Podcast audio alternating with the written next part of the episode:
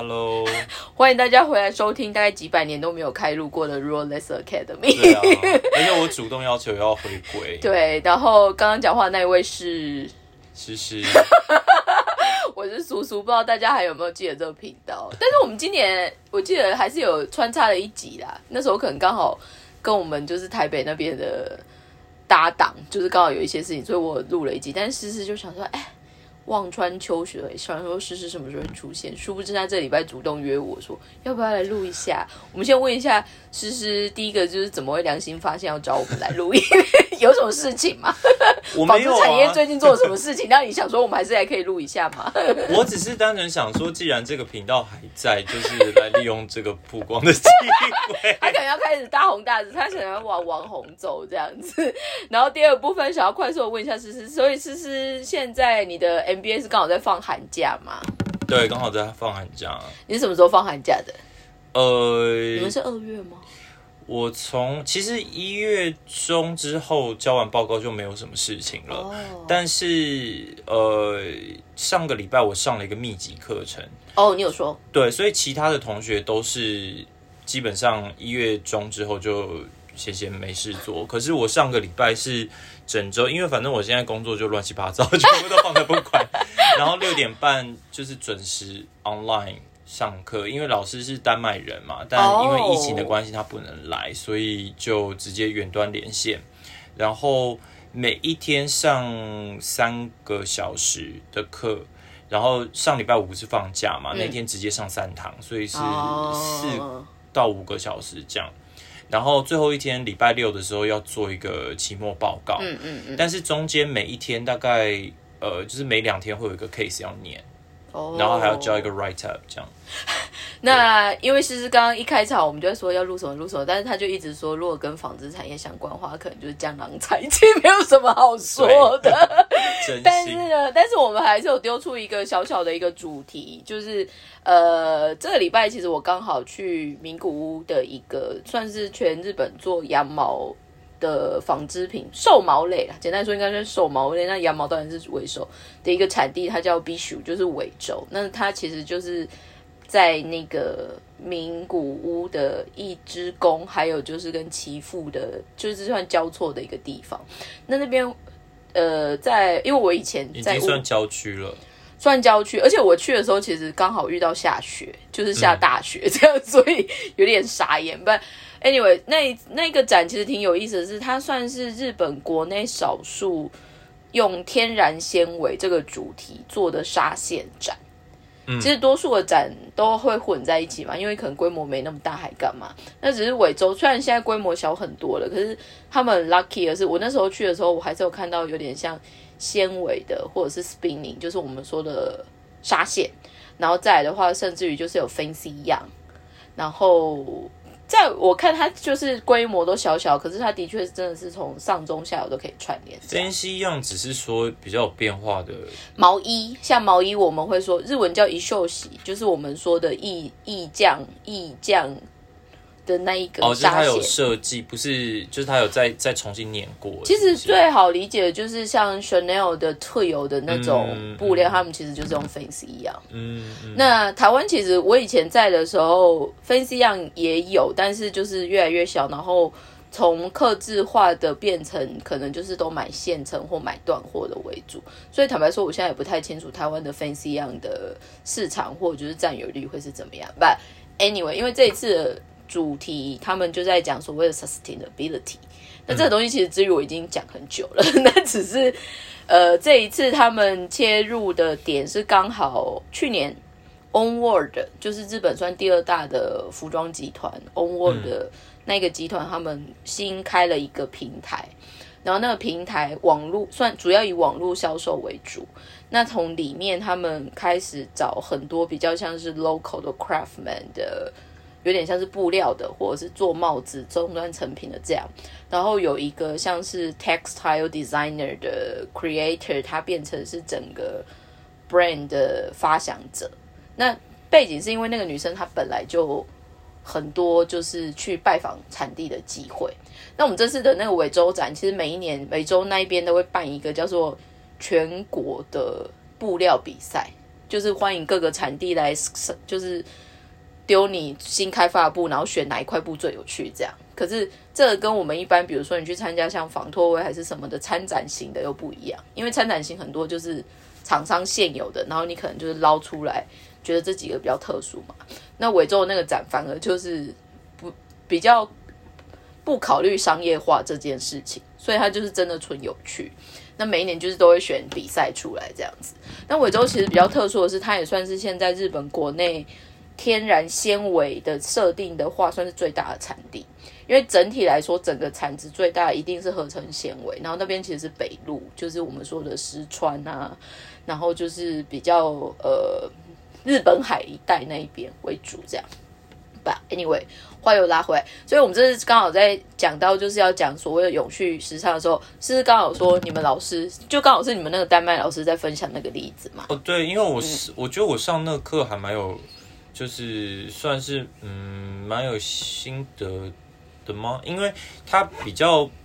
他蛮妙，因为那个老师是哥本哈根商学院的老师，然后哥本哈根商学院比较是以研究为主的，嗯嗯嗯，然后他自己是有社会学背景，所以那一堂循环经济就没有那么伤，说实话，嗯嗯嗯，就主要是在讲呃企业的经营理念，嗯嗯嗯，那我觉得蛮有趣的是，他说，因为像，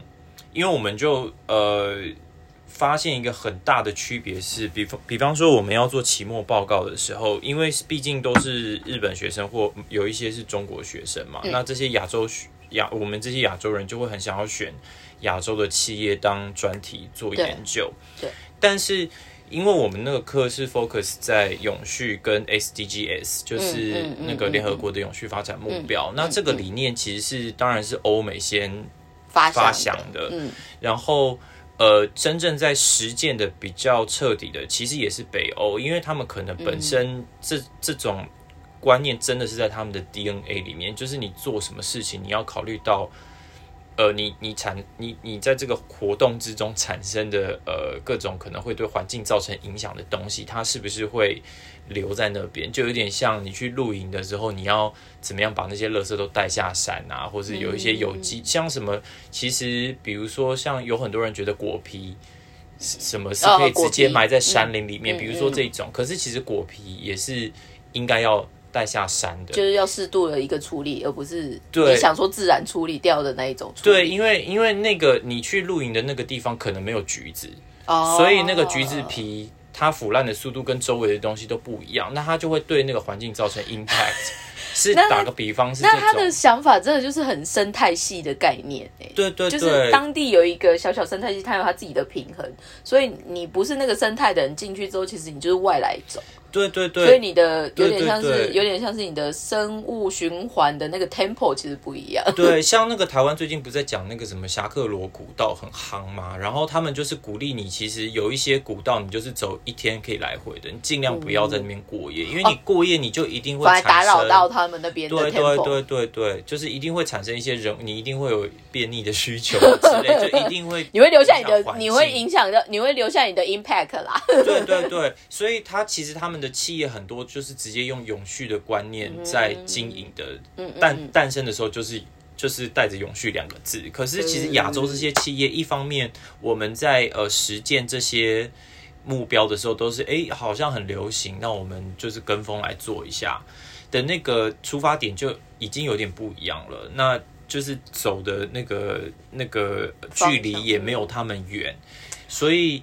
我觉得这个就蛮有趣，但他举到一个例子，是他特别讲 H and M，因为也是北欧的企业嘛。对。然后现在所有的快时尚品牌其实也都在推 recycle，就是鼓励你回收，然后拿到这个店，甚至不用是他们这个品牌的，可以是别的品牌的衣服也没关系。就一回收的概念。对，鼓励你回收，然后我就给你一个 coupon。那我们课程的讨论是说，呃。对于鼓励消费者回收，然后就是不要只是随便把衣服当废弃物的这一点上的确是有帮助，因为它可以给消费者很多不同的选项嘛，因为可能比如说欧美国家不像我们都有很多旧衣回收站啊之类，而且现在人家也没有要穿我们的旧衣服了，也没有。这个我等下刚好有另外一个可以分享，但是你可以继续。对，但是就另外一方面又有一点矛盾，因为你还是在鼓励消费者在进行消费，那这就有一点像是呃快时尚的原罪嘛，因为它就是透过让你不停的大量消费，在维持它的高成长、营收的高成长。所以其实我们在课堂上针对这个就有蛮多的讨论。那你觉得你们这样子讨论来去有什么结论吗？或者就是大家有比较发，比如说有在发表，就是说如果是这样子的设定，那之后如果有机会他们是决定权的时候，他们会有怎么样不同的立场的做法吗？呃，因为我们其实还有另外一个例子是在讲 Pandora。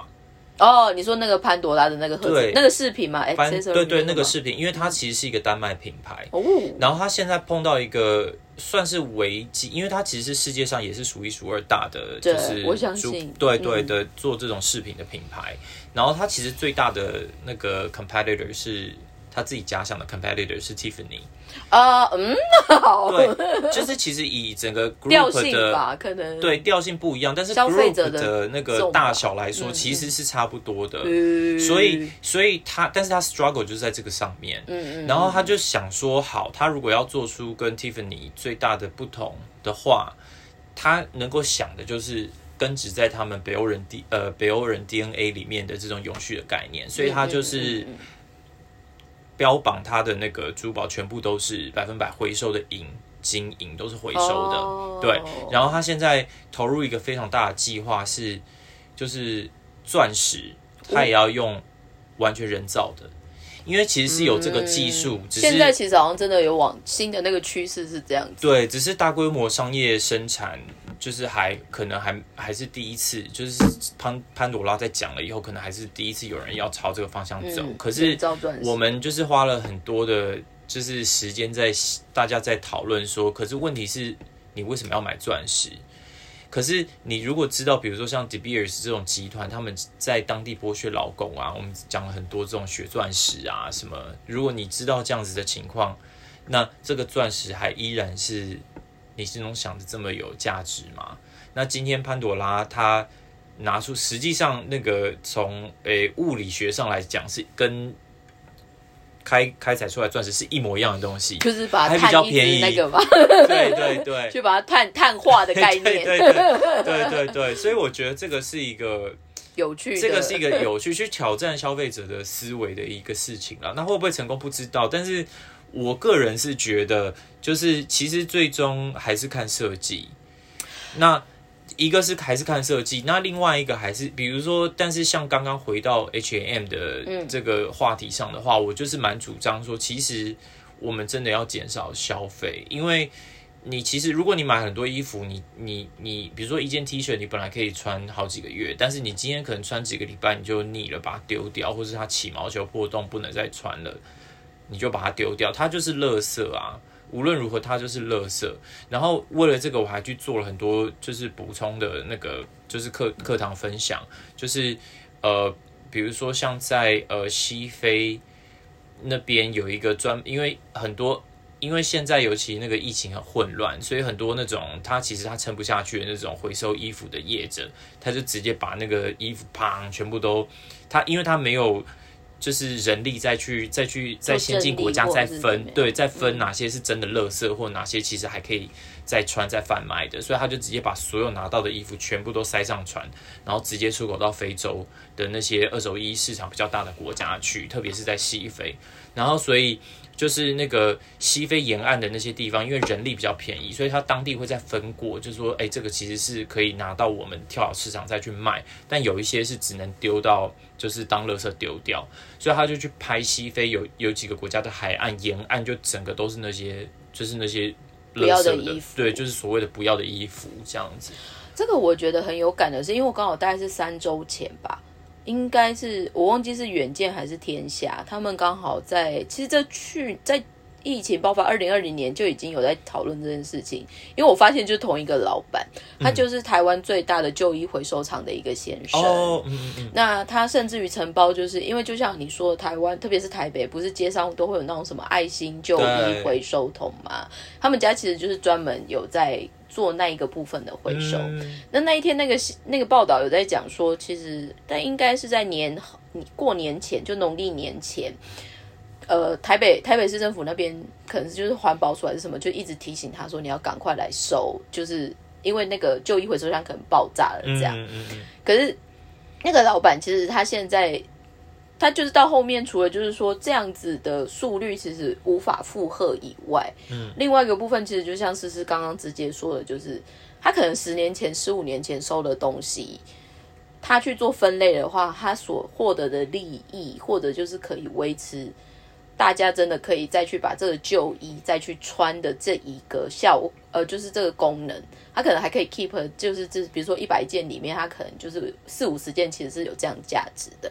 可是，在整个 fast fashion 进来以后，到 peak 到他现在去看那个东西，坦白说，他们已经面临到可能一百件里面一百件都不能穿，然后再加上其实这边有一个很 real 的一个物。我在想说，这其实也是点出我们台湾人的一些使用习惯的一个部分。他就说，台湾有一些很糟糕的，就是说他可能没有洗过，或者就是他其实根本就是脏的，就是他已经把垃圾跟旧衣 mix 在一起。那这一个文化，其实我那时候看到又有一点更冲击的是，因为后面比如说像我们自己有机会住在日本，你就会发现日本的旧衣市场，它其实也是很大的一个运作的一个可能性。可是处理方式再加上它的消费者习性。其实它的商品价值，就大家都会开玩笑说，日本收的旧衣可能是全世界最 popular 的，因为你可能品质，还有就是一些就是整个整体效益的评估是比较好的。那台湾其实现在很好玩的是，除了我们说的 fast fashion 这样子的货源以外，我刚好这礼拜跟另外一个，他是反而是做 graphic design，就是就是赚 general 视觉设计的一个。呃，设计师，然后他刚好在跟我聊一件事情，就是因为我们大家都已经离开台湾好几年了，那刚好去年还前年，虽然疫情的关系，但是我大概回去待了三个月，然后他自己原本是在呃台湾就已经有小小的 studio，所以他也是会定期回去看他们公司这样。我们那时候反而就在讨论，就是说第一个现在回台湾。你能买到的货源，除了我们一般想象的，比如说快快时尚或者就是一般所谓东区的那种小店以外，台湾其实现在非常多的呃采购来源是仰赖所谓的淘宝货。嗯，那淘宝货其实就回到一个最实在的，就是说它的料货，就是因为他们很多其实叫原单外流嘛。嗯，就同样一个工厂，然后可能我可能是接日单还是接哪里，那里面其实有更多就是所谓的欧美品牌。那他们那样子的声音，跟他们那样子的生态链，跟那样子的 quality，其实最有名新的平台就是我们之前有讨论过一个叫 Shin 的那一个东西嘛。嗯，呃，完全就是活用 AI，然后去把各个通路串联起来的那一个。我其实不太知道他们后面整个发展的结会呃发展的进度到哪里，但是以现整个全球的 development 来说，其实反而它销售最好是欧美的北美。嗯，所以他反而那样子的模式，其实是间接又把 H and M 或者是把 Forever Twenty One 的课程再分流掉。嗯，可是他的我们刚刚说对于素材上面的讲究，或者是在素材上面的选择，它是更没有所谓的 control 的部分。嗯，所以我觉得现在整个服装产业，我们单纯在讲所谓的永续，或者是包括在所谓的消费者教育的这个部分，它刚好到一个很乱的一个阶段。所以，当我们像我这礼拜我们在听那一个 sustainability，其实它就是有一个主持人，然后有两个，一个是设计师，然后另外一个就是我刚刚跟你说的，就是那个新的平台的那个 creator，这样就一个是布料设计师，一个是品牌的设计师，那他们就一直在那个产地讨论所谓的所谓的 sustainable fashion 这样。只是后面结论，因为很妙是刚好那一场的主持人是日本一个叫 Seigen 新闻，就纤维研究新闻，日本算是 local 独特在研究纺织产业的一个媒体，算很老牌了。那个叔叔就刚好是那一场的主持人。然后他刚好主办前一天，我刚好去那边出差，所以我们就是刚好在聊天。然后他就跟我说，他一直觉得这主题就是已经讲到不能讲。然后明天他也在想说，那到底应该要带出怎么样的反思？这样。但我们后来聊一聊，我后来他反而把他带往就是说，衣服这个产品现在最大的危机是，它变成是一个很明确的消耗品，所以变成就是说，你今天买衣服，或者是你穿衣服，或者是你丢衣服，其实你某方面是没有感觉的，你就当下喜欢穿的，然后不喜欢就把它丢了，对不对？但是如果你把它导入更多人性的考量，比如说我们一直在讲，在更夸张的一个说法叫做 ethical 好了，我们说的符合伦理道德。那从刚刚说的，因为设计的元素，或者是跟民主的价值观的那些元素，那个某方面只是为了要加强产品提供者跟产品使用者中间的一些不特比较特别的链接感。可是这个东西其实。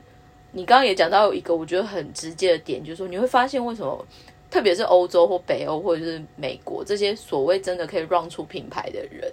坦白说他们不不一定懂所谓的供应链，或者是他们也不一定真的有所谓的 manufacturing 的能力，但是他们反而就是在品牌的价值，还有就是在讲一些 general 的价值观，他反而就是可以讲的。如果以我们供应链有些时候来看，就讲的很很美好跟很高远。但是那个东西，当你回到很实际的供供呃供应链，我们就是会面临到，那你 M O Q N C Q 怎么办？我又不可能，我就是五百五百件的线，你就是只给我下一两百件，因为想要怎么样很好什么？那那个 balance 到底是什么？所以我会觉得，所谓的 E S G 或者就是所谓的 S D G S，它其实 S D G S 在这几年很容易被抨击到的一个点是。因为提出的人太多是欧美的先进国家，嗯，所以说穿了，大家就是说，那就是你们 upper 在想的事情。但是你所 point out 的那一些什么贫穷啊、性别不平等啊、童工有的没有的这一些，这其实就是我们现在讲一些比较 real，就是说还没有开发的国家，或者就是开发途中的国家。那这些国家坦白说，就是为了欧美在做这些生产的地方。嗯，那到底哪一边的？标准或哪一边的价值是对的这件事情，我觉得反而以现在疫情，再加上最近因为国国际情势有点紧张，所以 maybe 刚好是一个 reset 机会。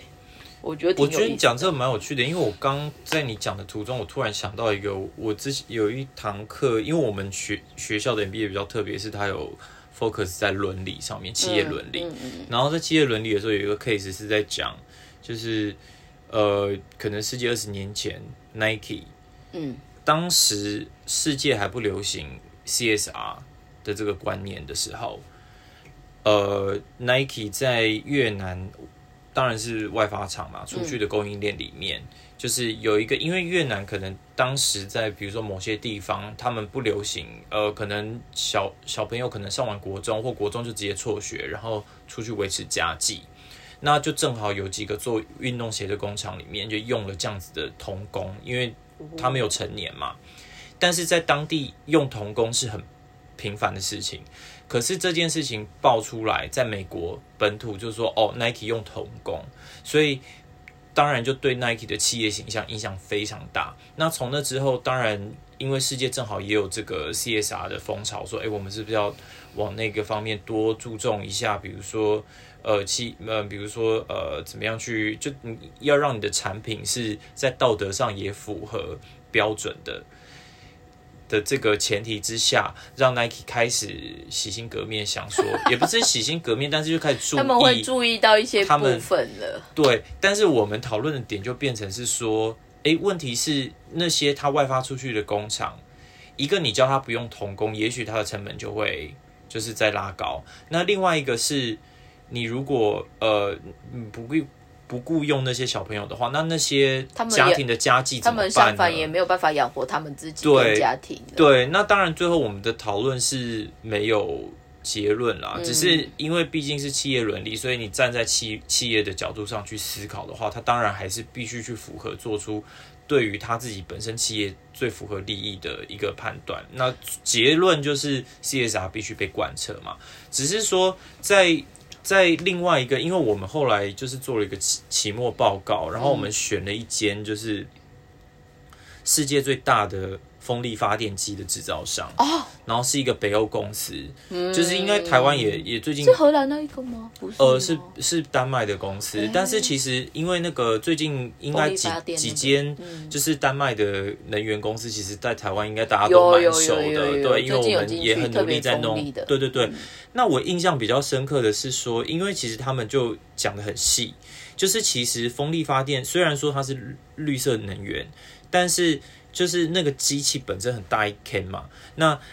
当你这个发电机的寿命终结的时候，它就是一个超巨大的垃圾。那你怎么去处理？你说那个机材本人嘛？对，那个本人就是一个垃圾，就跟我们讲核电是一样的嘛。对，但是但是他们就是讲，因为他们就有去研究说，比如说像它的那个柱子本身是完全可以做可回收的，但是它的叶片现在还不能回收。因为它可能要考虑受限于受限于技术，就是你因为它它是很多混合的成分，所以你要把因为你回收的时候，你要把它全部就是包括衣服也是一样，其实你要把一件衣服就是回归到最接近那个粒子的成分，对对对。那在风在那个风力发电机的叶片上，他们就碰到这样难题，可是他们就是。就是有承诺说，我们愿意持续投投入资金跟技术去努力改善这件事情，然后在比如说二零三零年之前啊，二零四零年之前都有一个目标，然后是符合什么联合国的标准什么的。那我觉得从这个角度去思考的话，其实它就是一个，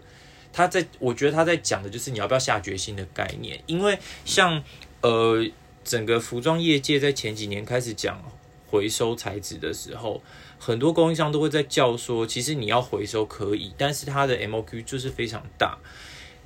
问题是，就是当这样子呃要求有这样子要求的客人越来越多的时候，其实供应商也不得不去正视这件事情。然后那个 MOQ MOQ MOQ MOQ 就降下来了，因为大家突然那个市场需求就增加了，所以其实你就有很多人去分摊你的 MOQ。那我觉得其实它就是一个有没有被推广出去的。的一个一个一个一个问题吧，跟解决问题的关键可能是在这里。我最近反而觉得很有感的是，其实我觉得特别不要说不要只有说我们产业，但是因为相对于我比较熟悉我们产业，所以我就以服装产业做一个设定的出发，就是你会发现，可能从我以前在台湾上班，或者是到我现在这样。你会发现这个产业所谓的中上游，他们某方面，因为说出来买家是简单说，我们都活在买家是老大的世界，所以有一些理念还是什么，其实都会开玩笑说哦。举例来说，如果当纤维厂，他们想要去推广一个概念什么，他们因为第一个会想要先冲去洗品牌，因为品牌说要用的话，后面的人才会跟着动起来，或者是有那个需求。但我觉得现在整个很有意思的就是说。呃，品牌也有点落到，就是他们可能有些时候在 branding 或 marketing 的 skills 是很强的，可是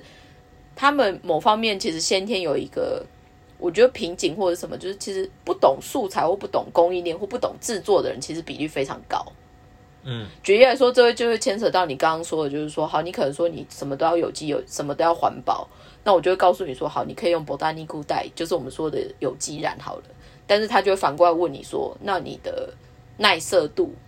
我放在店里面，如果一直被灯照的话，怎么会褪色？”嗯，这种东西反而没有人会去教育他们，或者就是他们也会觉得说：“没有，我就是要爱地球，但是我也要 quality。”但这不，我我我每次看到这种争论，我都会很想，就是说，这世间怎么会没有？有点像是一个简单说，有点像是裁判或者就是法庭，直接就可以打醒彼此，就说没有这种事情。你就是学会 compromise，或者就是。哪一个价值是你可以牺牲跟坚持跟 sacrifice，但是哪一个价值是你觉得你要把它 fight 到底？所以这个东西里面的 allowance 是我们可以一起 build up 出来的。嗯，我觉得现在其实很好笑的是，像最近因为我朋友很爱买 Nike 的鞋嘛，或者就是买一些 Adidas 的鞋，他们最近其实都在讲一件事情，就是说现在的确都在讲所谓的环保素材，可是相反的，你球鞋大概两年到三年就烂了。嗯，那你觉得这样叫环保吗？那你反而是中到这些品牌爽爽，就是说，哎，你就是两年后一定要回来 repeat 给我因为它就是可分解啊，烂了就烂啦，就是不会对地地球造成 impact。你买的是永续，所以所以我觉得我觉得很吊诡的是，其实我们现在讲 SDGs，或者是从应该说最早叫 CSR，所谓的企业社会责任，到第二步我们说联合国发展出来的 SDGs，其实它很多哎，它有那个 CSR，然后现在变 CSV。然后，然后那个 SDGs 现在又变 ESG。对，但是我后来，我后来多其实我后来发现，为什么从 SDGs 变到 ESG 这两个的关键是在于哪里？你知道吗？SDGs 有点在于。唤起人的良知，就是他会提醒你说这样做可能会比较好，我大家要不要做好人什么？但是 ESG 它其实牵涉到所谓的资本社会，所以它可能联动到债券或者就是股票的发行，在 aggressive，然后牵扯到那个啦，企业有没有专门对应这一件事情的一个一个一个一个组织行动？因为我跟你讲，这个很好玩的，就像现在其实已经特别在品牌，我不知道清楚台湾有没有。Follow 这件事情，但是其实现在已经有非常多品牌会编一个 position 叫做永续长，就是 sustainability development 的 chief。没错，那甚至于在特别美国的有一些学校，因为我们之前回去办呃就是 workshop 时候，刚好有一个滴滴，他反而在美国的应该是 Philadelphia，他应该是在费城，就是宾州大学商学院里面有学到这这一门课这样。那这个东西其实他后面拿的 degree 或者是他拿的那些。方向其实就是往所谓的 ESG 企业的 supervising 监察的部分。嗯那我坦白说，因为去今年年初吧，反正因为去年我刚好在日本听了，就是日本桥那边三井不动产他们做了一个 sustainable summit，但是里面他们反而除了从 SDGs 以外，他们其实比较琢磨比较多的是 ESG。可是另外一个背景是，他们那一场后面很多 sponsor 其实都是。银行业，嗯，那银行业其实他们就是牵动到我刚刚说，他们可以带动所谓的有点像是金融产品还是什么？因为说穿了，做永续或做这件事情，第一个就回到你刚刚说的，时间要拉很长，嗯，再来就是你的成本效益其实不一定会马上有感，可是你就是得持续做，所以他们才默默的去往所谓的 ESG 这种，你所谓有理想，但是你经济面或者就是你真的所谓的资金的投资面，它是有一定 supports 的。不然，一般的供应链它是没有办法有那样子的资金可以先赚眼前的钱，但是他已经愿意在为后面要投的东西去做保证了。所以我觉得这个发展其实很好。可是就在那一个契机之后，我后来其实就有在看台湾的，就是有点像是全球在做一些 ESG 的企业排名还是什么。我意外的发现台湾的企业，比如说连我，我连我在想的，比如说像。呃，友达或者就是台积电啊，那种就是感觉富可敌国，可以买一个小国家的这种企业，他们在 ESG 上面的指数或者是评比，台湾其实 general 没有办法到 A rank 的，嗯，都还在 B 减或 C 加，嗯，但是那时候我反而反过来说，那我看一下日本，因为日本大家都会说要慢吞吞嘛，又很就是动作又 tempo 又很贵，然后他们还做一些事情就是很不行嘛。日本已经有地方是拿到。二 A 三 A，而且它不是 IT 产业，嗯，所以我反而会觉得说，嗯，我们的确身为代工厂，或者是我们的确在做一些技术上面，或者是我们一直自诩我们在跟国际很多情报上面，除了是有马上 catch 到之外，台湾人的 flexibility 应该是会马上就是去做改正，或者就是我们就是要做的话，其实就是企业其实就可以动起来很快这样子。可是这方面我不太清楚是不是因为。国际资讯或者什么不同步什么，我也有在想说，这个搞不好是反而现在代工为主的台湾的整个环境里面，接下来最大的危机。我觉得其实它就是很单纯一个，因为你要执行这些东西，你它就是一个新的计划，你就是会增加你的企业成本。问题是它，问题是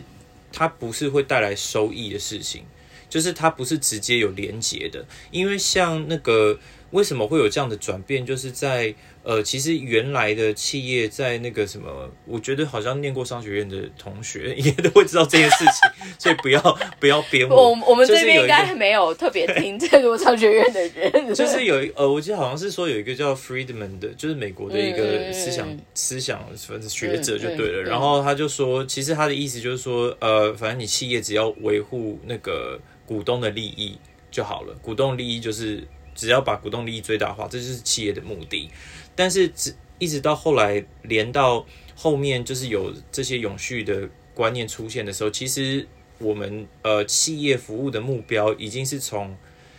嗯 shareholder 变成 stakeholder，就是你有相关的所有人，就是你怎么样去对你的所有跟你有呃有有嗯有那个往来的企业啊，然后包括你自己的那个公司里面的员工啊。然后到整个大致整个地球的环境，你都是一个友善的情况下，你这个企业才符合永续发展的目标，才是能够跟人类一起持续走下去的一个伙伴。所以我觉得，我后来听那一场 ESG 的企业以就是那一场下面了以后，我后来再回来看一些资料的时候，我觉得很有感的是，呃，其实坦白说啊，你现在如果单纯只是用。ESG 的这个概念去 convince 这些企业主，很多还是没有敢的，因为说出来他就是得花钱，或者就是他不是你今年投明年就看得出来的。可是真的多多少少愿意动起来的人们，其实企业主也是面临到两个，第一个就是品牌要求，品牌比如说包括 Apple 还是包括一些大的。真的有 decision maker buyer 就会告诉你说，你没有符合这些东西，不管你今天 quality 再怎么好，你是没有办法上 table 的。就是我连把你拿出来做 discussion 的机会都不给你。这是第一个比较，呃，我觉得至于我觉得有点 ambitious 或者是比较 aggressive 的一个关键。那第二个其实很好玩的，就是说，因为现在其实 ESG 再把一个有点像是。大家会去更 focus 的一个点，它其实带出来的一个概念叫做风险管理。所谓的风险管理，就是你可能今年赚钱，明年赚钱，可是比如说因为现在气候变迁，或者就是一些突然来的，比如说像疫情也算突然来的这些东西，你是不是就面临到好？举例来说，是你的 supply chain 的 management 会有问题，或者就是说你反而真的因为一个气候的改变，你所能取得的原物料的。条件也不一样了，所以现在很多在讲 ESG 的，更我觉得比较 smart 或者就是比较有趣的，就是切入点就是在于说，坦白说，在一个持续经济跟技术发展的现代社会来说，你如果是有一定的资金，跟你有一定的能呃能源。你要去做到这样子的 development，我所谓的商品 development，其实它的可能性都是很有的。那到最后到底什么会影响到你做生意的部分？那就是回到来说，你的风险管理能力强不强？因为比如说一样两个企业，它做的产品都非常好，如果你刚好处的那个地方因为天然环境或者什么马上就垮台的话。那你就是玩不赢啊，所以我觉得这个反而是后来我在看日本有一些企业他们会去 gain 到这一块事情的是，他们可能现在除了地震以外，他们也发现，比如说就是像国利亚阿美，就是我们说的那种午后大雷雨，然后可能是会带来土石流的那一种，所以 maybe 现在可能在做 IT 或者是跟这个产业完全不关了，他宁愿去种树。因为它可能就是可以减少土石流的危机，可是这个东西你去想说你要这个布局什么？我觉得台湾的企业现在其实还是在看一些事情，还是会比较 narrow 或者就是会比较窄的方向去看这些事情。然后再回到你刚刚说的，北欧可能他们可能因为先天的天然环境，再加上因为他们气候本来也比较辛苦嘛，所以我觉得。因为你的先天的一些环境什么，你在看的一些东西的视角，还有你会去 respect 的角度不一样。我真的觉得很有感。另外一件事情就是，我后来有一次去富士吉田，就是在山梨县的下面的一个地方，就是富士山站的那一个城镇。这样，他们后来我也在发现他们在做的一些措施，或者就是他们为什么想要去 study 这个东西，是因为简单来说，富士山是修火山，所以它有可能随时会爆炸的。那至于他们，他们有些时候在想一些事情，他们都会想说，那这如果做了，如果哪一天这个火山爆炸来之后，我们可以干嘛？或者就是说，如果做什么样的事情，可能可以让他的土地的状态比较平和，或者是比较和平的话，那他们也不会想说要特别，比如说要去砍山啊，或者就是要去挖什么更多的地热还是什么这一类的。所以我觉得现阶段的一个时代来到一个，当然大家就会说科技可以帮人类是。解决很多事情，或者就是它可能带来更多的便利。但是科技，我觉得它其实最重要的一个，也不算是先天的瑕疵还是什么。可是它真的很有趣的是，它就是不能取代天人的东西。所以就像我们刚刚开录之前，你就有提到，就是说，哎，你知道北京奥运其实很多它的那个设备，或者是山或雪或冰，它都是人造的。可是它其实跟天然的结构不一样，所以可能会导致很多实际真的在滑天然雪的那些选手们，他们到那个场地反而是受伤的，或者就是他们是没有办法发挥他的原本他有的那个水准，或者是甚至于就是他可能根本就不能比赛。嗯，可是他说挺有意思的。可是我觉得他因为那个我看新闻，他其实说这是也是因为气候变迁的原因，是因为因为就是现在其实他说如果照这样下去，其实能够举办那个举办举办冬季奥运奥运的地方，可能只剩札幌啊，或者什么，就是没有几个城市可以办了，因为不会有雪。然后有一些那个其实。奥运选手也出来呼吁说，如果大家再不注重环境，可能连自己国家里面都没有没有雪山可以滑了。我觉得，我觉得，我觉得可能我不太清楚台湾对于冬季奥运的琢磨多不多。可是日本特别，因为日本有一些城镇是就是很冬天嘛，比如说像北海道或者是长野啊，或者就是福井，就是原本就跟雪国一起生长那些人，可能是因为有那样子的人们，所以基本上我们在日本在。呃，北京奥运期间，你打开电视，你 always 就会看到这一个 event 相关的报道。因为他们派的选手也比较多吧。我觉得除了派的选手之外，就是说他们，我觉得日本真的先天他们的天然环境的四季，就是每一个季节都可以感受到，所以算讲一句比较现实，所以他就可以延伸其。相关的 entertainment 或者是商机嘛，对吧？所以那个东西其实就回到你说的，哦，它可会有比较多人的参与度还是什么？但是说出来的，如果以前没有疫情的话，你知道台湾有多少人，就算每一年只能滑那一两次，他也愿意投那个设备，然后来日本滑雪，你知道吗？我周遭有超多人专门带小朋友这样子的，我也很。亚，因为我自己反而不是那样子的，就是 winter，就是我不是走 winter sports 的 player 的人，但是后来我发现，哦，台湾也有这样子的。我觉得我一定会摔断腿，所以我就从来没有做这件事情。但是我会发现，真的，我周遭还蛮多日本朋友，他们真的就是会去玩 snowboard 还是什么，就挺好玩的。But anyway，反正我们这一集呢，第一个我们时间其实也混的差不多了，到时间了。但第二个呢，就是虽然我也不知道这一季我们到底这几集到底接下来的 tempo 播放会是怎么样，但是在这几接接下来这一季里面，我们希望就是开始带更多除了我们纺织产业的出发点，或者就可能是因为从这边开始接触到一些资讯之外，另外反正思思现在也花了重金去念了 MBA，所以我们就借他在那个 MBA 的那些资讯，在日本蛮便宜的。来做一些，就是希望大家可以，不管就是在看一些产业选择，或者就是新的一些资讯上面，可以有一些比较不一样的刺激。这样，那我们这一集的结尾语的 slogan 要改一下吗？改什么？有人听我们就讲。也没有了，但是就是谢谢大家，因为还是有人不离不弃，有来问我们说，哎，你最近好像上新的，我有听到哦，这样子，好感人哦。还有就是设计师跟我说，他说我们出太慢，他不够听，这样。哦，那多出一点。我们检讨一下。所以呢，谢谢大家今天收听我们的 r o l e s Academy。然后呢，这是一个不管你在任何产业，但是我们都希望你听了我们这些分享，会觉得哎，有一些有趣或者就是开心的事情。然后呢？不要这样子。人生好哦，谢谢大家收听，拜拜。